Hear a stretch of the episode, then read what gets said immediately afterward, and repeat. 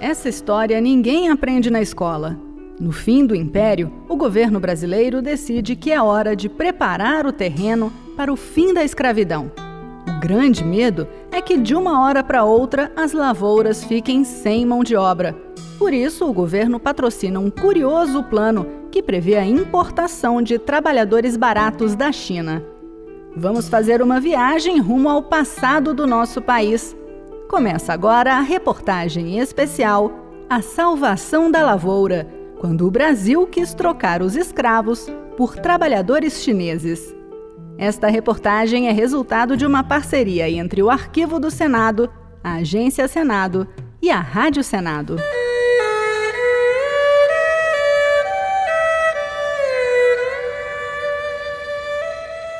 Estamos entrando no ano de 1880 o Brasil é governado pelo imperador Dom Pedro II e o motor da economia nacional é o café.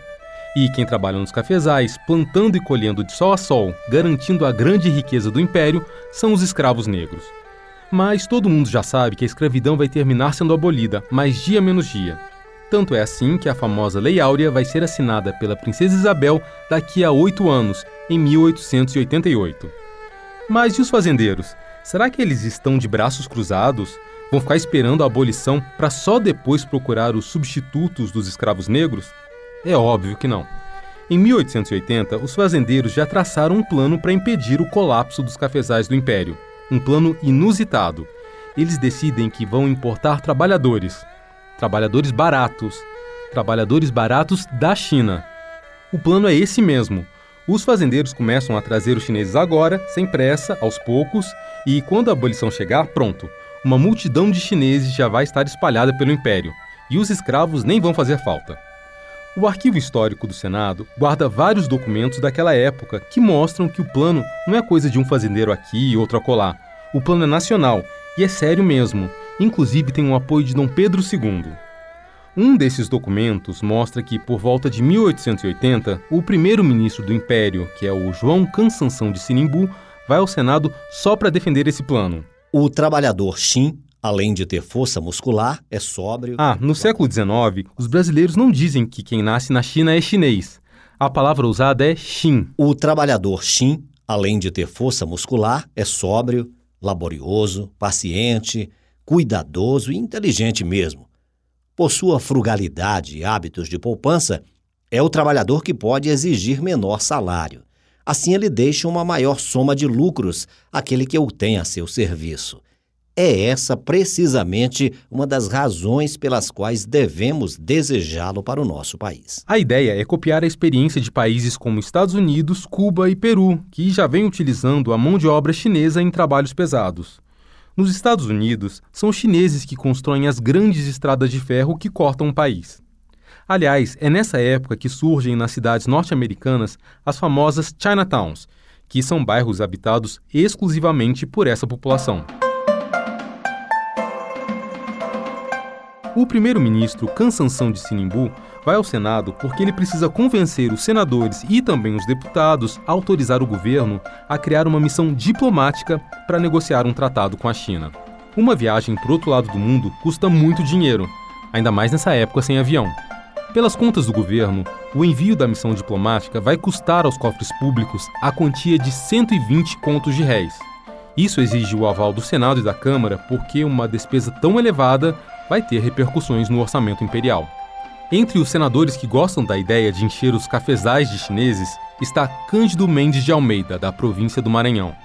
Ele enumera as várias qualidades da mão de obra chinesa. Os chins são sóbrios, infatigáveis e econômicos sendo materialistas, só visam o lucro. Além de materialistas, são educados sob o regime autoritário o mais severo que lhes impõe desde nascer. É com esse espírito de ordem que trabalham. O tratado é necessário porque, pelas leis chinesas, nenhum cidadão pode deixar o chamado Império Celeste sem autorização expressa do imperador. Ou seja, sem assinar um tratado, o Brasil não tem como importar os tão desejados trabalhadores que vão substituir os escravos.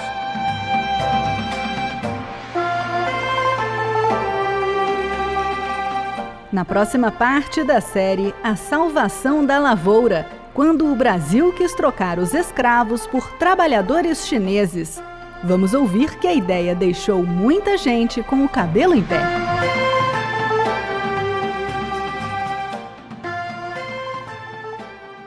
No fim do Império, o governo decidiu preparar o Brasil para a abolição da escravidão. Mais especificamente, traçou um plano para colocar trabalhadores assalariados no lugar dos escravos negros. Os escolhidos não eram imigrantes da Europa, mas sim da China. Esses são os assuntos da segunda parte da reportagem especial A Salvação da Lavoura quando o Brasil quis trocar os escravos por trabalhadores chineses. Esta reportagem é resultado de uma parceria entre o Arquivo do Senado, a Agência Senado e a Rádio Senado.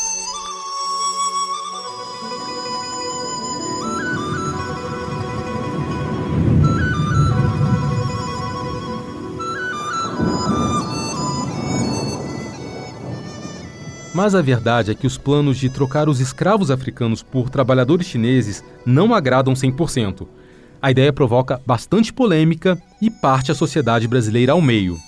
Uma parte da população acha que essa é uma solução conveniente.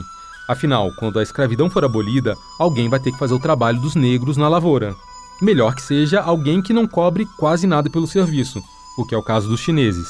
Mas, para outra parte dos brasileiros, essa é uma possibilidade que provoca apreensão e medo. Num Brasil que ainda é fechado e provinciano, nem um pouco cosmopolita, é assustador imaginar homens de olhos puxados, cabelos trançados, saindo da nuca e roupas exóticas, transitando pelas vilas e fazendas do Império. Esse receio da sociedade, claro, se reflete no Senado. Por isso, muitos senadores decidem subir à tribuna para tentar impedir a importação de trabalhadores chineses. Senhores, não sei que fatalidade persegue este império, digno de melhor sorte. Ou há de ter africanos, ou há de ter chins. Quem discursa é o senador Dantas, da província de Alagoas. Li numa memória acerca da colonização Xin, que diz ser essa raça porca, que muda de roupa só duas vezes ao ano, pois quando as nossas leis estabelecem prêmios, aqueles que trouxerem para o império boas raças de animais tratam de mandar buscar rabichos e caricaturas de humanidade? O senador Junqueira, da província da Bahia, também pega pesado na crítica. Depois de tantos anos de independência e de estarmos mais ilustrados a respeito da marcha dos negócios do mundo, Havemos agora de voltar atrás e introduzir nova raça, cheia de vícios, de físico amesquinhado, de moral abatido, que não tem nada de comum aqui e não tem em vista formar uma pátria e um futuro? Havemos de introduzir semelhante raça somente para termos daqui a alguns anos um pouco mais de café?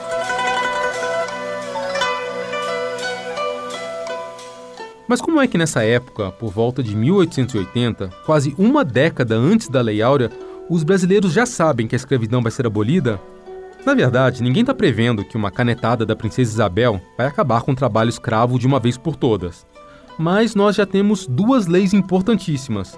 Uma delas, de 1850, é a Lei Eusébio de Queiroz, que proibiu a importação de novos escravos da África. A outra lei, de 1871, é a Lei do Ventre Livre, que passou a garantir a liberdade dos bebês que nascerem de mães escravas. Só essas duas leis já são suficientes para que a população escrava vá diminuindo pouco a pouco até desaparecer naturalmente. Ou seja, é prudente já providenciar a substituição da mão de obra negra dos cafezais. E não são só os fazendeiros. O governo imperial também tem todo o interesse nisso. Afinal, o café é o principal produto de exportação do Brasil e, por isso mesmo, a maior fonte dos impostos que alimentam os cofres públicos.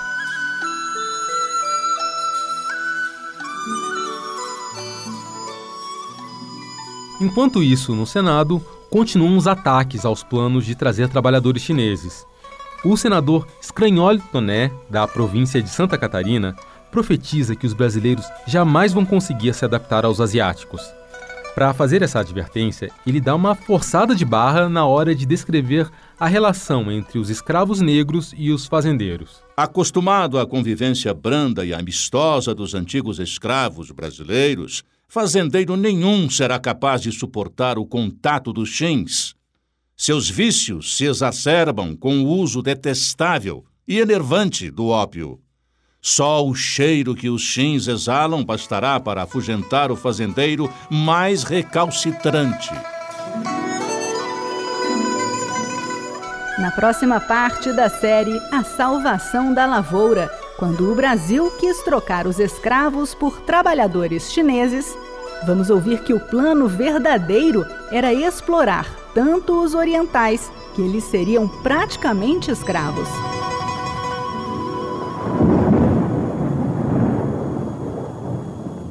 Por volta de 1880, o Império Brasileiro já sabe que a escravidão está com os dias contados. Mas as plantações de café não podem ficar sem mão de obra. Para substituir os negros, começa a negociar a importação de trabalhadores da China. Nesta terceira parte da reportagem especial, A Salvação da Lavoura, quando o Brasil quis trocar os escravos por trabalhadores chineses, nós vamos ouvir que o plano, na verdade, era explorar os chineses praticamente como escravos. Continue acompanhando. Esta reportagem é resultado de uma parceria entre o Arquivo do Senado, a Agência Senado e a Rádio Senado.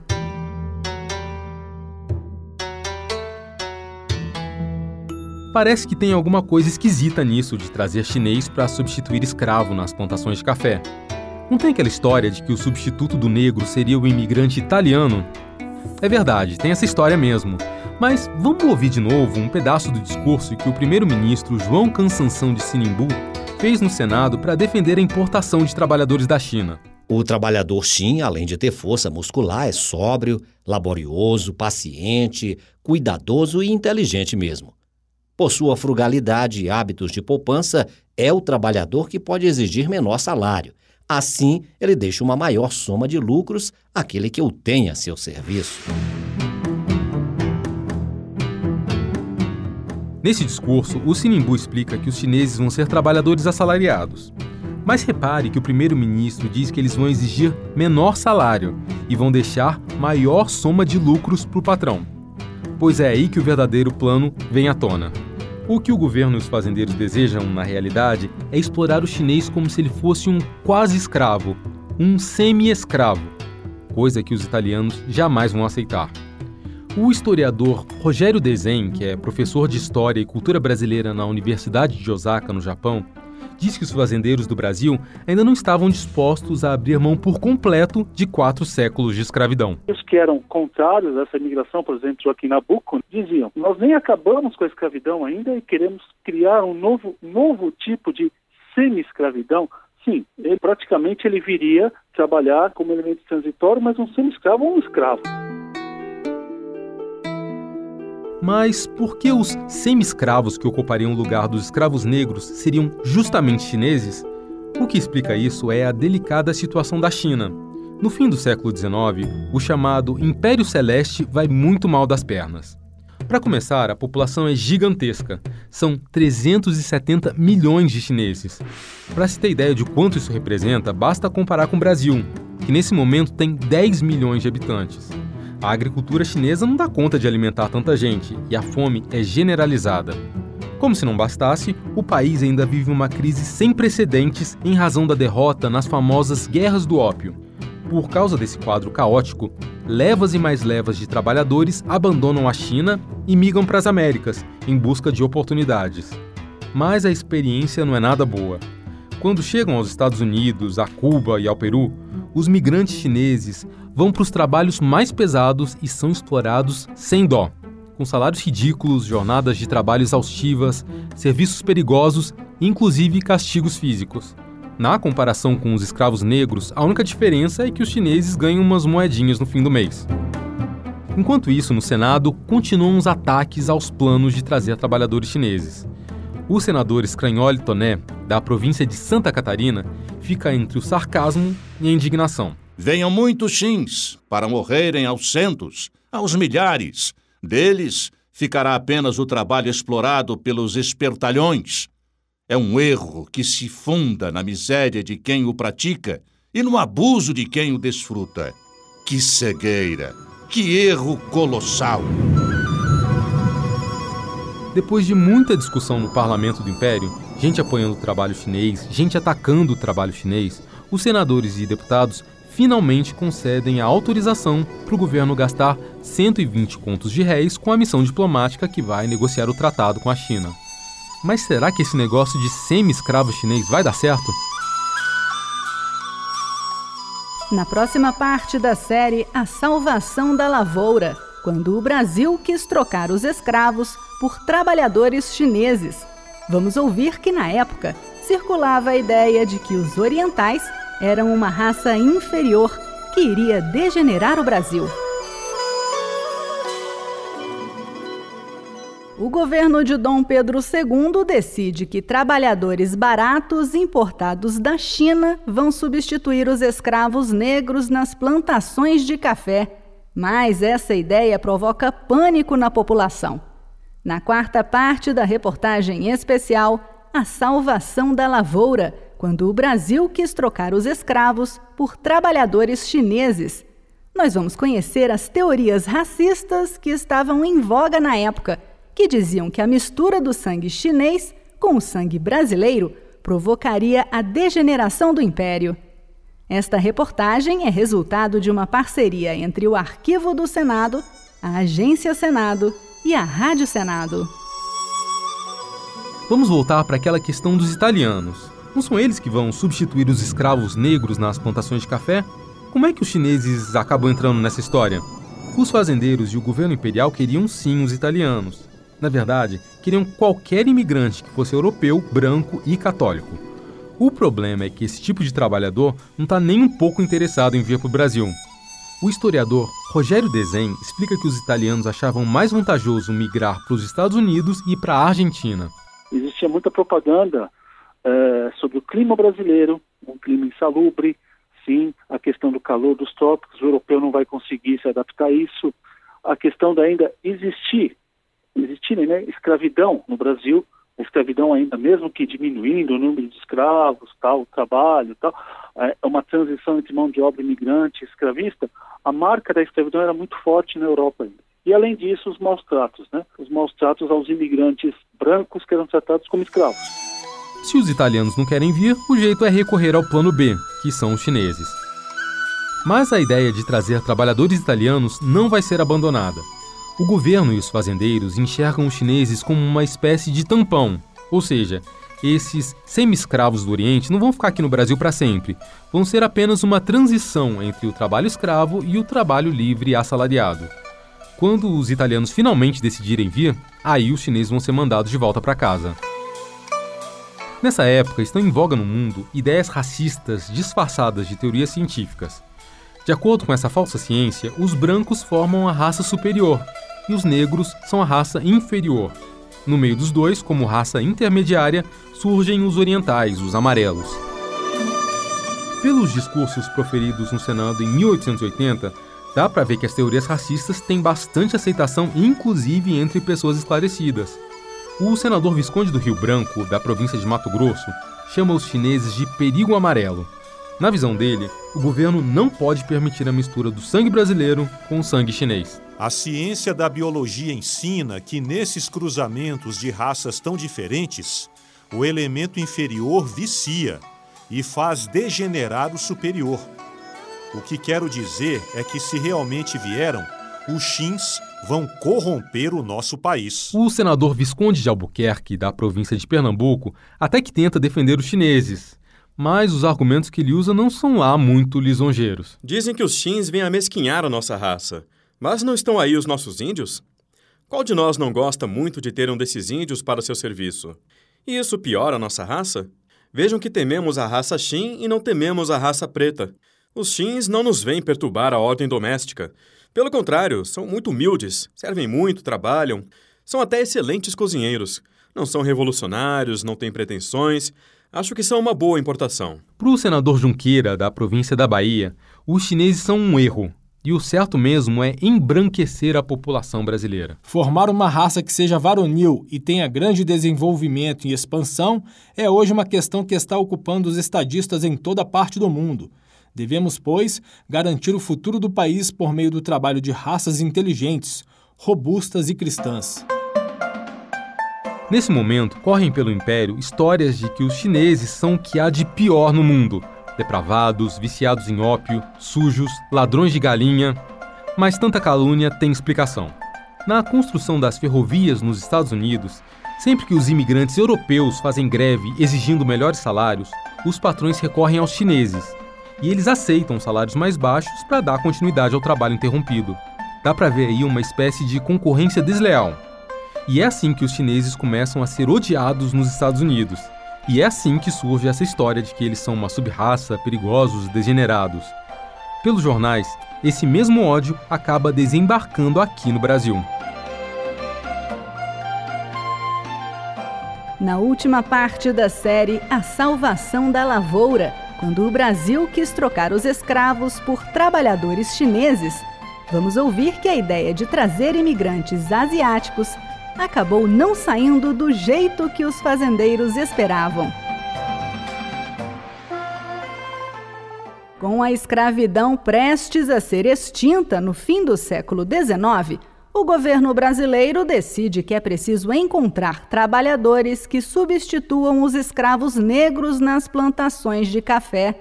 Os escolhidos acabam sendo os chineses. O plano é que esses imigrantes comecem a desembarcar nos portos do império e aceitem trabalhar por salários baixíssimos. Mas o plano chinês, para alívio de muita gente, jamais saiu do papel. Acompanhe agora a última parte de A Salvação da Lavoura, quando o Brasil quis trocar os escravos por trabalhadores chineses. Esta reportagem é resultado de uma parceria entre o Arquivo do Senado, a Agência Senado e a Rádio Senado.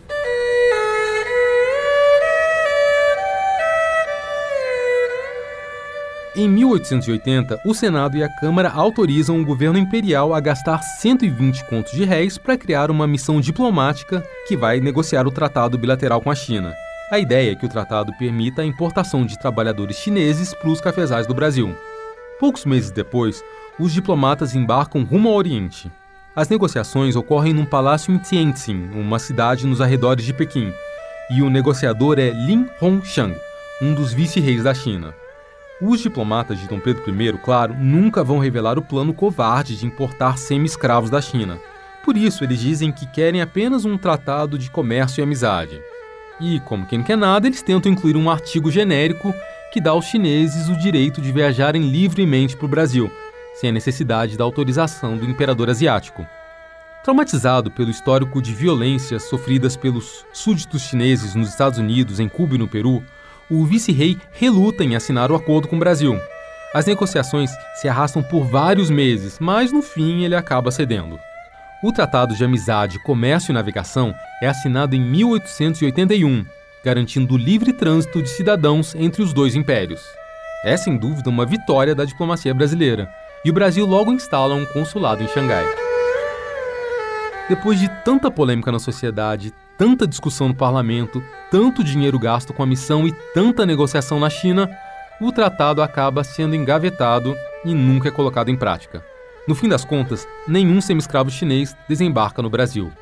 A historiadora Camila Tipula, da Universidade Federal do Estado do Rio de Janeiro, a Unirio, explica que a maledicência contra os chineses foi decisiva. Chega um representante dessa empresa chinesa vir para o Brasil e ele tem uma conversa fechada com o Dom Pedro II e causa um reboliço total na sociedade da época, onde os jornais publicam faça o que se quiser, os chineses vão vir para o Brasil, a nossa raça vai ficar degenerada. Mas depois há várias medidas e ações diretas e indiretas de intelectuais brasileiros que dão uma becada nesse movimento de vir esses trabalhadores chineses para o Brasil. Esses intelectuais se movimentaram na sociedade para impedir que uma imigração em massa chinesa se concretizasse. Além disso, os tão sonhados imigrantes italianos começam sim a vir.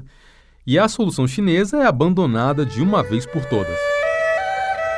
De acordo com o historiador Rogério Desen, a visão negativa a respeito dos chineses que se disseminou naquela época continua presente no Brasil até hoje. Então, mesmo hoje a China sendo uma potência, a visão que o brasileiro médio, né, o brasileiro normal no dia a dia na rua, tem uma visão até certo ponto negativa com relação ao chinês. O chinês que existe na mentalidade do brasileiro é um chinês que não existe. É uma construção de uma imagem, e eu acredito que tenha vindo isso do, do século XIX, em parte. E isso acabou ficando no inconsciente coletivo. Alguns anos depois, um ministro dos Negócios Estrangeiros, Soares Brandão, é chamado ao Senado para informar a quantas anda a execução do Tratado de Amizade, Comércio e Navegação assinado com a China. Mas ele não tem muito a dizer. Pela primeira vez, um navio de guerra brasileiro penetrou nos mares da China e do Japão, mostrando nossa gloriosa bandeira aos governos e povos daquelas regiões. A resposta evasiva não convence e um senador pergunta o que anda fazendo o novo cônsul brasileiro em Xangai. E o ministro responde constrangido: Mas que serviço prestar na China?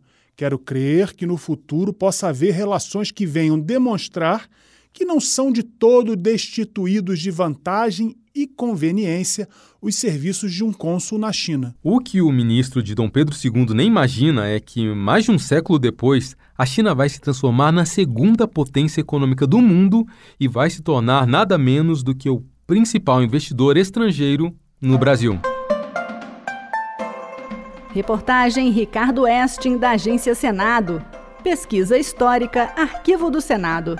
Trabalhos técnicos Josevaldo Souza. Edição Leila Herédia. Locução Raquel Teixeira. Você acompanhou Reportagem Especial. Uma produção Rádio Senado.